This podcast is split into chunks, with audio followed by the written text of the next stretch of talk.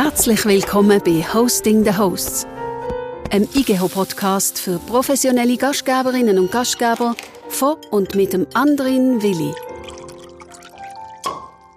Hallo und herzlich willkommen. Wir sind an der IGEO in Basel. Es ist der 21.11.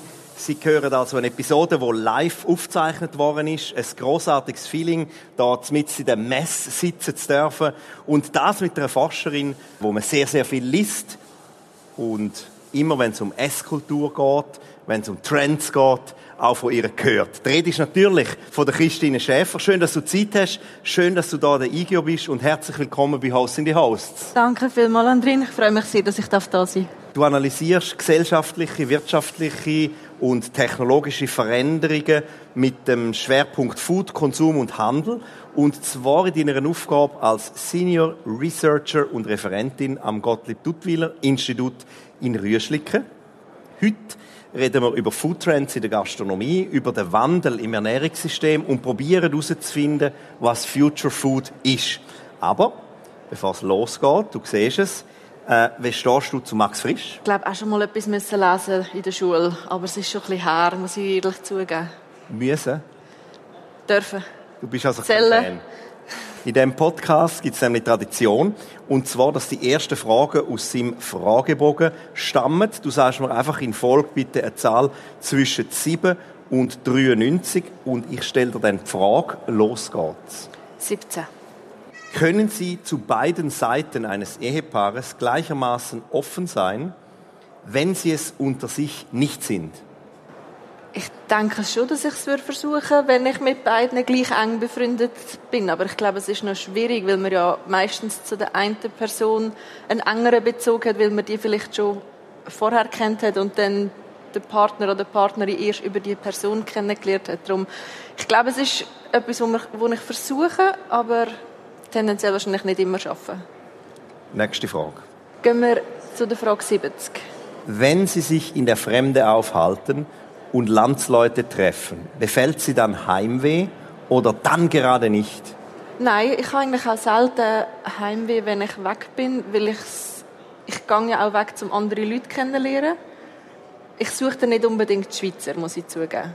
Aber ich finde es schön, dann ab und zu auch mal wieder jemanden aus dem eigenen Land zu treffen, um dann auch vielleicht noch ein bisschen mehr den Kontrast zu erfahren von, von dem Land, wo ich gerade bin und von dem, was ich die zurückgelassen habe für einen Moment, aber dann schon auch sehr gerne wieder zurückgegangen. Aber es ist nicht so, dass ich dann, glaube würde in ein, in ein Heimweh verfallen. Machen noch eine. Mhm. Haben Sie Humor, wenn Sie alleine sind? Ich finde mich selber großartig witzig, wenn ich alleine bin, ja. Ich weiß nicht, ob es andere Leute auch würden lustig finden aber Du bist ja allein. Aber ich, ich wohne alleine, ich kann mich großartig amüsieren alleine. Sei es jetzt einfach mit rumblödeln oder Musik hören oder etwas Lustiges schauen. Ich glaube ja, das geht tiptop. Reden wir ein bisschen über Gastronomie, reden mhm. wir ein bisschen über Trends. Welches sind in den vergangenen zehn Jahren, so deiner Meinung nach, in der Gastronomie die relevantesten Trends gewesen oder sind? Ich muss sagen, dass ich noch keine zehn Jahre in diesem Business tätig bin.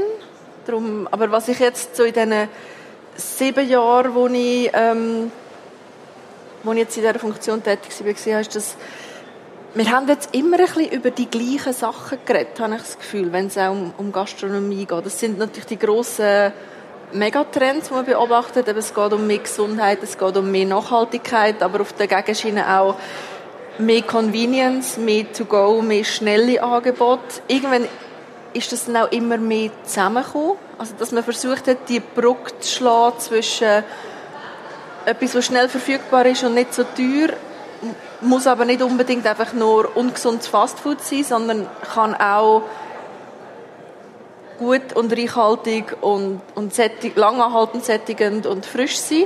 Also dazu das vom, vom Fast Food eher zu Fast Good. Ähm, und etwas, was man auch schon länger beobachtet, wo jetzt durch das Pandemiejahr nochmal wahnsinnig beschleunigt wurde, ist, sind sicher ähm, Delivery und alle, alle Formen von, von Delivery und Pickup-Möglichkeiten und Plattformen und also die ganze Digitalisierung, die in der Gastronomie stattfindet. Ich glaube, das sind so die, die grössten Entwicklungen, die man beobachtet. Gastronomie die. Dazu gehört auch die Entwicklung von den Ghost Kitchens 2019 ist das zum ersten Mal in meinem Befürworten so richtig groß aufgenommen worden. In der Schweiz aber eigentlich nicht ein Wahnsinnserfolg. Wieso glaubst du das? Ist die Schweiz zu klein oder? Ich glaube, wir haben seit 2019 das erste Mal in unserem Food Trends Report innen wo wir auch versucht haben, die verschiedenen Arten von Food Delivery zu beschreiben.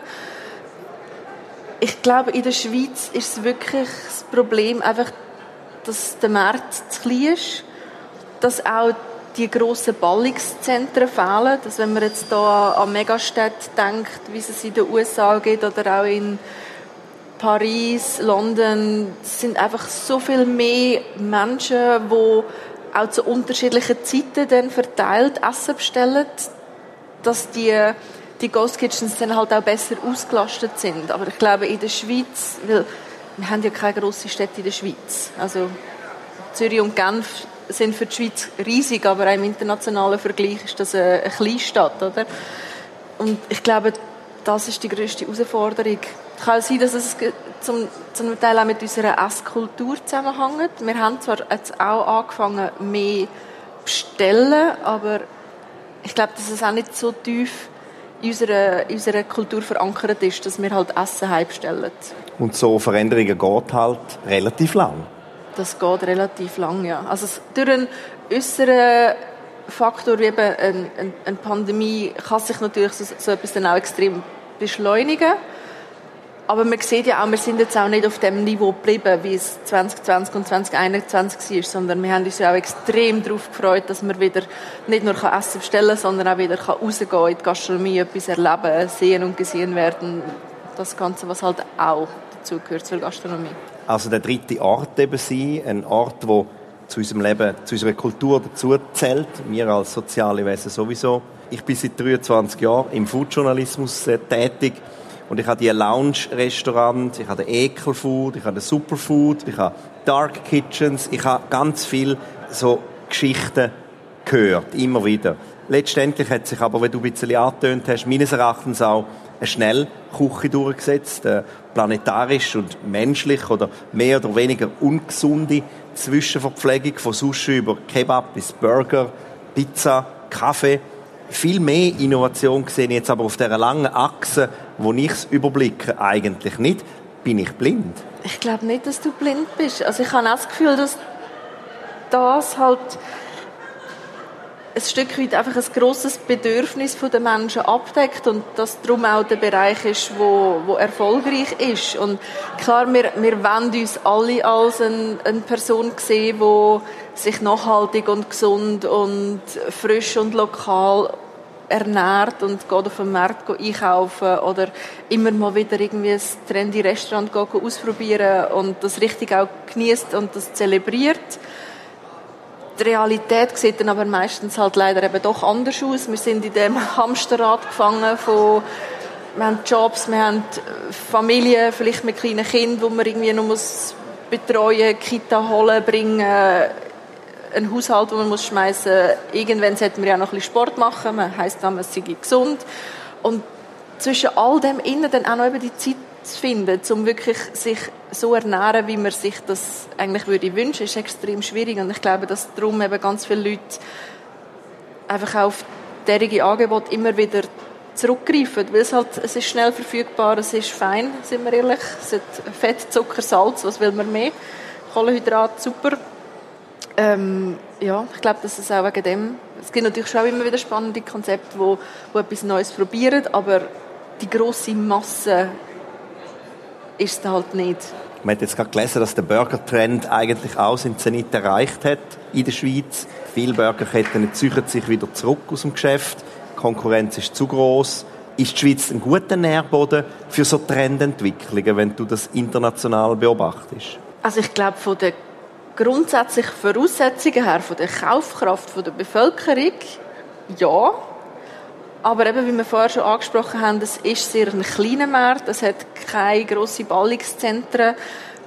Ich glaube, wegen dem wird wahrscheinlich auch die Schweiz nicht zuoberst auf der Prioritätenliste stehen, gerade für Konzepte, die auf viel Masse ausgerichtet sind. Und ich glaube auch, dass die, die durchschnittliche Schweizerin, der durchschnittliche Schweizer auch nicht die, das offenste Klientel sind für neue Konzepte, für neue Geschmacksrichtungen. Dass es da schon auch immer so eine gewisse Angewöhnungsphase sind. Wir sind eher die, die dann auch mitziehen im Massenmarkt und weniger so die, die Innovatoren und die Early Adopters. Bist du jemand, der so in die neuen Restaurants geht, wenn wieder eine Eröffnung ist, die erste, die dann dort sitzt? Oder lässt du das eher aus deiner vielleicht Distanz an dir vorbeiziehen und analysierst es ein bisschen später? Ich wäre gerne die erste Person, die du beschrieben hast, wo, wo immer gerade am neuesten Szenetreffpunkt um ist. Man muss halt sagen, dass in der Schweiz schon sehr viel in Zürich abläuft. Ich wohne in Luzern, wie man es vielleicht auch gehört. Wir sind halt noch mal ein bisschen kleiner, wir sind halt vielleicht auch noch mal ein bisschen langsamer und dann auch nicht die erste Adresse, wo dann ein neues Konzept auch dort ist. Darum bin ich auch schon nur aus geografischen Gründen meistens dann nicht gerade die erste Person vor Ort. Ja. Aber Luzern entwickelt sich ja auch sehr stark. Also es gibt spannende neue Konzepte in Luzern. Das finde ich großartig. Wie entstehen aber Ernährungstrends A und wer kann die B so zuerst umsetzen? Ist es deiner Meinung nach die Lebensmittelindustrie, der Handel oder ist es Gastronomie? Trends können aus zwei unterschiedlichen Ecken kommen. Es kann einerseits ein Market Pull sein, also dass Konsumentinnen ein, ein Bedürfnis haben, wo aktuell noch nicht deckt wird, wo sie dann auch das aktiv nachfragen und dann Industrie, Handel und Gastronomie darauf reagieren und neue Angebote kreieren. Oder es kann auch sein, dass ein, ein Unternehmen, ein Start-up etwas Neues entwickelt und sagt, hey, das ist eigentlich eine super Art und Weise, wie wir vielleicht eben den Klimawandel könnten bekämpfen wie man es jetzt auch mit diesen ganzen alternativen Proteinprodukten ähm, sieht, wo dann eher so ein, ein Market-Push ist. Also so, hey, look, wir haben etwas, wir bringen es jetzt auf den Markt und hoffen, dass es Konsumenten und Konsumentinnen dann auch akzeptieren.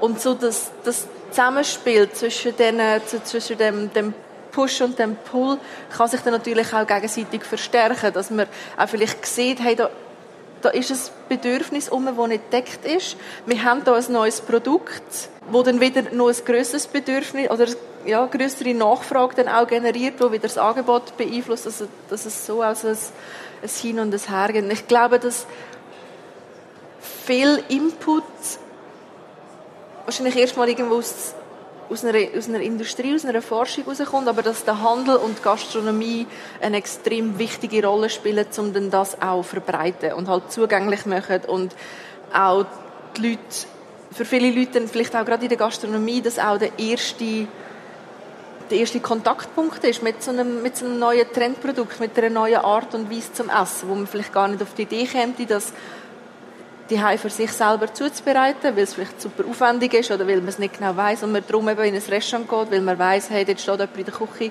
der genau weiß, wie es richtig muss gemacht werden. Und wo vielleicht auch als Markenbotschafter fungieren mhm. äh, Stichwort Planted, mhm. aber auch andere. Du bist in der Jury vom IGO Rising Star, wo ja auch fertige neue Produkte jetzt, oder Startups bewertet werden erachtest du die Schweiz da auch als spannendes Land für so Produktinnovationen? Wir reden ja so ein bisschen vom Silicon Valley, äh, wir reden ein bisschen von Israel und wir reden von, auch vielleicht von der Schweiz. Ich finde, die Schweiz ist eigentlich der, das perfekte Land für so, für so Innovationen, wir haben ein super Bildungsniveau, wir haben extrem kompetente Forschungseinrichtungen, es ist sehr viel finanzielles Kapital herum wir sind nicht Teil von der EU, was heißt, dass wir unsere eigenen Regulierungen machen können. Also wir müssen schon natürlich auch schauen, was außenrum passiert, aber wir sind schlussendlich nicht daran gebunden, was die anderen Länder machen. Also ich sehe eigentlich sehr viel auch ähnliche Voraussetzungen, wie es jetzt eben in, in Israel ist, wo ja eine extrem spannende Foodtech-Szene hat. Ähm, und klar, eben, also wir haben ja auch wirklich großartige Startups in der Schweiz. Ich frage, also ich wundere mich eher, wieso dass es nicht noch mehr sind. Mhm. Oder wieder könnte sich, weil vielleicht eben dann der Markt zu klein ist, weil es schwierig ist, auch dann mit, äh, mit Schweizer Preisen ins Ausland zu expandieren, dass man dort äh, irgendwie auch die Balance findet zwischen, klar, wir haben Schweizer Qualität, aber wer kann die überhaupt zahlen, die nicht einen Schweizer Lohn auch hat? Also ich glaube, dort gibt es schon auch viele Herausforderungen. Halbzeit, kurze Zwischenfrage. Welche drei Worte oder Werte kommen dir jetzt in den Sinn, wenn du an DIGEO, also an die Branchenplattform, denkst, auf der wir uns gerade befinden? Gross. Ich hätte jetzt gesagt, auch innovativ. Sonst würde man ja auch nicht so einen, so einen Startup-Award machen. Und ich glaube schon, dass es einfach auch der Treffpunkt ist von der Branche, wo man auch immer wieder alle zwei Jahre halt muss darauf warten, bis man wieder darf. 34 Prozent vom Treibhausgasausstoß entsteht durch unsere Ernährung. Äh, die Transformation von dem Ernährungssystem, damit die kann gelingen kann, müssen alle Schlüsselfaktoren aus Unternehmen, Politik wie auch Konsumentinnen und Konsumenten ja zusammenarbeiten und ihr Verhalten ändern. Zitat Christine Schäfer aus der Handelszeitung. Die Forderung ist nicht neu, aber wie gehen wir das jetzt konkret an? Also die Agro- und die Lebensmittelindustrie, die bleibt gern still. Der Konsument versteht Zusammenhänge eh schwer oder gar nicht. Der Handel will Margen im Verkauf und Politikerinnen und Politiker, die wollen vor allen Dingen wiedergewählt werden. Welche konkreten Umsetzungsimpuls könnten jetzt vom GDI kommen? Es ist eine extrem schwierige Situation. Ich habe das Gefühl, wir sind wirklich so in so einem, in einer, in einem Patt, also in einer Patt-Situation, wo niemand richtig Anreiz hat, um zuerst etwas zu ändern. Und auch, es ist immer so ein bisschen ein Hin- und Herschieben von der Verantwortlichkeiten. So, ja, aber ich mache ja nur das, weil die das wollen, aber ich kann ja nur das kaufen, weil die das anbieten und ich kann ja nur das produzieren, wo dann, wo dann abgenommen wird. Und genau wie du sagst, und ich mache Versprechen, dass ich wiedergewählt werde, aber etwas dann umsetzen ist wieder ein, eine andere Frage. Ähm, aber ja, es, also es gibt verschiedene Lösungsansätze, wie man, wie man etwas könnte verändern könnte. Ich glaube, einer, wo, wo sehr spannend ist, wo sehr effektiv auch kann sein, wo aber auch aus Interessenskonfliktgründen sehr schwierig durchzusetzen ist, sind, äh, ist die Einführung von True Prices, also dass man das, was man für Produkt zahlt, wirklich auf den, auf den realen Kosten basiert. Also dass man auch berücksichtigt, welche externen Kosten, die bei der Produktion von einem Produkt entstehen. Also sei das, sei das Umweltauswirkungen wie Biodiversitätsverlust, hoher CO2-Ausstoß oder auch soziale Folgen, also Ungerechtigkeit, unfair bezahlte ähm, Löhne, schlechte Arbeitsbedingungen, dass man das alles in den Preis von diesen Produkten einberechnet und dann gäbe es auch ganz ein, andere, ein anderes Verhältnis von wie viel das denn ein Produkt kostet. Also beispielsweise würde dann etwas, was eben ähm, gesundheitsförderlich und nachhaltig ist, wäre dann verhältnismäßig günstiger. Und Sachen, die halt eben eher ungesund und nicht so gut für unseren Planet sind, müssten dann natürlich viel, viel teurer sein. Und ich glaube, das würde dann auch automatisch unser Konsumverhalten verändern, wenn eben die ungesunden, umweltschädlichen Produkte nicht mehr so billig zu haben sind. Bewusstsein schafft Veränderung, sagt Manuel Klarmann von Eternity. Man könnte die True Costs einfach einmal ausweisen. So als Spiel. Mhm. Wie beim Monopoly, oder? Dass man sagt, okay, das Kilo Fleisch kostet jetzt da in der Mikro, wenn es wieder Schweinebauchaktion ist, 8 Franken 45. Aber eigentlich kostet es 48,45. Es gibt verschiedene Unternehmen, die das auch schon gemacht haben. Also Discounter zum Beispiel in, in Deutschland, wo das mal einfach so experimentmäßig angeschrieben haben im Laden. Ähm, ein holländisches Start-up, eine Organisation, ich weiß gar nicht, wie sie sich genau bezeichnet, die versuchen wirklich eine Datenbank zu erstellen, wo sie für 100 oder mehr Produkte die, die wahren Kosten von diesen, von diesen Waren ähm, berechnet und ausweisen, dass man auch mal so ein bisschen den, den Vergleich hat. Ähm, ja, das wäre das wär schon noch spannend. Aber als Experiment? als Experiment, genau. Aber schlussendlich muss man ja dann auch Anreiz schaffen, dass das dann auch umgesetzt wird. Weil wer hat schon Lust, dass man jetzt einfach seine, ja, seine Sachen so viel, so viel teurer muss machen und dann der, der, der Absatz schrinkt. Braucht es ein Gesetz oder braucht es Steuern, wo uns, Stichwort Zucker, vor Krankheiten bewahren? Ich glaube, wir haben jetzt schon ganz lang versucht, dass es der Markt soll regeln wobei das ja eigentlich auch überhaupt nicht stimmt, weil unser, unser Ernährungssystem ist heute schon so verzerrt über Subventionen und, und Steuern. Ähm, ich glaube aber, dass, dass teilweise halt auch die Anreize nicht ganz richtig gesetzt werden. Ich glaube, man müsste eher noch mal genau anschauen, auch was, was gibt es denn heute eigentlich schon für Gesetze, was gibt es für Steuern, was gibt es für Subventionen. Stimmen die überhaupt mit unseren Zielen überein? Oder ist es vielleicht sogar ein Widerspruch? Also ein Beispiel, das ich, das ich gerne zitiere, ist, dass wir auf der einen Seite Steuergelder brauchen, um die Schweizer Zuckerproduktion zu unterstützen. Und auf der anderen Seite brauchen wir Steuergelder, um eine, Kampagne zu fahren, die uns vor dem zu grossen Zuckerkonsum warnt. Ich glaube, da könnten wir ja auch Besseres anfangen mit dem Geld. Also, dass wir einfach auch, ich sage jetzt nicht, wir, wir, wir brauchen Gesetze, aber ich glaube nicht, dass es ohne ein politisches Anreizsystem wird funktionieren, die Umstellung. Ein verändertes Ernährungssystem, das bietet ja Chancen auch für die Landwirtschaft. Es bietet Chancen für die Industrie, für den Handel, für die Gastronomie, eigentlich auch für die Gesellschaft. Der European Food Trend Report 2023, der listet unter dem Titel Feeding the Future die Chancen ja auch auf. In a nutshell, was sind denn so die offensichtlichen Chancen für das System, in dem ja alles miteinander verwoben ist. Mhm. Wir haben versucht, ein bisschen Struktur reinzubringen in diese Chancen. Wir haben darum das Ernährungssystem aufteilt in Frontend, Backend und Politics und Economics. Also auf der einen Seite eben Konsumenten, der Handel und Gastronomie, wie sich dort das Verhalten verändert, was, was für neue Angebote, was für neue Absatzkanäle das entstehen. Dann äh, im Backend, das ist mehr eben wirklich Produktion, also Landwirtschaft, Industrie, Verarbeitung, Distribution.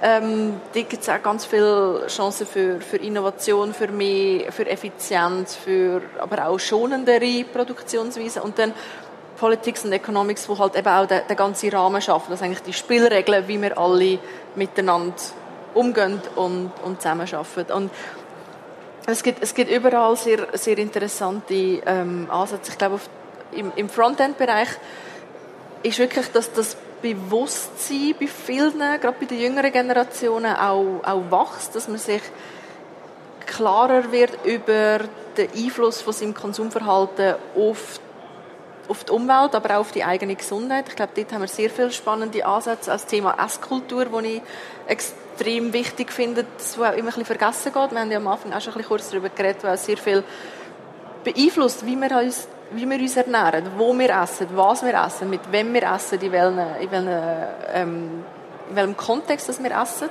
Wie lange? Ähm, dann im, im Backend, wo, wo das Thema alternative Protein eine riesige Chance ist, wo wir jetzt auch wirklich schon seit vielen Jahren darüber diskutieren, aus dem Grund, dass eben die, die tierische ähm, Landwirtschaft einfach extrem ressourcenintensiv ist und wir alle viel zu viel tierische Produkte essen nach wie vor, was ein riesiger Stressfaktor für unseren Planeten und für das Klima ist. Ähm, aber auch Tech wird es nicht nur richten, das ist ein Stück weit auch nur Symptombekämpfung, dass wir unseren Lifestyle nicht zu sehr verändern müssen. Ich glaube, dass wir auch ganz viel daraus lernen können, wie man früher mit der Natur umgegangen ist, dass man wieder mehr zurückgeht, auch zu, zu alten Produktionsweisen, die eben in, in, mit der Natur zusammenarbeiten und nicht gegen sie. Und dann eben im Bereich Politics und Economics ist ähm, True Prices, finde ich, eine der wichtigsten Chancen, die wir vorher jetzt auch schon kurz mhm. darüber geredet haben. Welche Macht haben denn Konsumentinnen und Konsumenten wirklich? Ich weiss, ihr habt eine Konferenz auch in die Richtung ja. und zu dem Thema gehabt. Also als Kollektiv haben KonsumentInnen ganz klar die grösste Macht im Ernährungssystem, weil schlussendlich mit, unseren, mit unseren Konsumentscheidungen, mit unserem Portemonnaie können wir das Angebot auch ganz krass mitbestimmen. Aber das große Problem ist halt, dass es einfach, es sind so viele Menschen, die so viele Entscheidungen treffen jeden Tag, die im Stress sind, die wenig Zeit haben, die auch vielleicht eben gar nicht wirklich das notwendige Wissen haben, um eine wirklich informierte, nachhaltige, gesunde Entscheidung können treffen Darum, eben, es ist so, auf der einen Seite haben wir zwar viel Macht als Konsumenten, aber auch, auch eine gewisse Ohnmacht, weil wir auch vor diesen, vor grossen Hürden stehen. Wir wollen uns vielleicht gesünder und nachhaltiger ernähren, aber wir können es uns schlicht nicht leisten, weil es halt einfach auch sehr, sehr teuer ist. Eben, wir, wir wissen nicht genau, was ist denn jetzt eigentlich wirklich die Anführungszeichen bessere Alternative für mich, für einen Planet? Soll ich jetzt den eingelagerte Äpfel aus der Schweiz? Soll ich jetzt den importierten Äpfel nehmen, der gerade Saison hat? Was wäre vielleicht einfach eine Alternative zu einem Äpfel? Es sind sehr komplexe Entscheidungen, die man treffen muss, wo man einfach, glaube, so als, als Durchschnittsbürgerin einfach auch gar nicht Kapazität hat, um sich im Detail damit auseinanderzusetzen. Wer treibt denn den Wandel jetzt voran? Also in meiner Auffassung passiert das einfach sehr, sehr, sehr langsam. Es ist wirklich leider sehr, sehr, sehr langsam. Ja, wer ihn wirklich vorantreibt, das ist, ist eine gute Frage, weil eines der grossen Probleme ist ja, dass die grössten Verursacher von diesen Problemen, die wir haben, von, von Klimawandel, von, von ungesunder Ernährung, dass die weiterhin eigentlich von dem System profitieren und nicht direkt von den Konsequenzen betroffen sind. Klar, wir merken auch jetzt, wir haben, wir haben heißere Sommer, wir haben stärkere Wetterextreme, wo dann auch in der Schweiz in Europa ähm, kann eine Ernte vernichten oder Produktionsbedingungen erschwert, aber sind wir ehrlich, wir in unserer privilegierten Situation, wir müssen uns nie groß Gedanken machen, wo jetzt unsere nächste Mahlzeit herkommt und ob wir hungrig ins Bett gehen ähm, und eben darum haben wir auch sehr wenig Anreiz, wirklich etwas an unserem Konsumverhalten zu verändern. Wir sind zwar die grössten Verursacher, aber leiden halt am wenigsten darunter. Ich glaube, das ist eines der, der grössten Probleme und darum, wer selten jetzt auch vorangehen? Das ist die Frage. Ja. Braucht es also Regulatorien?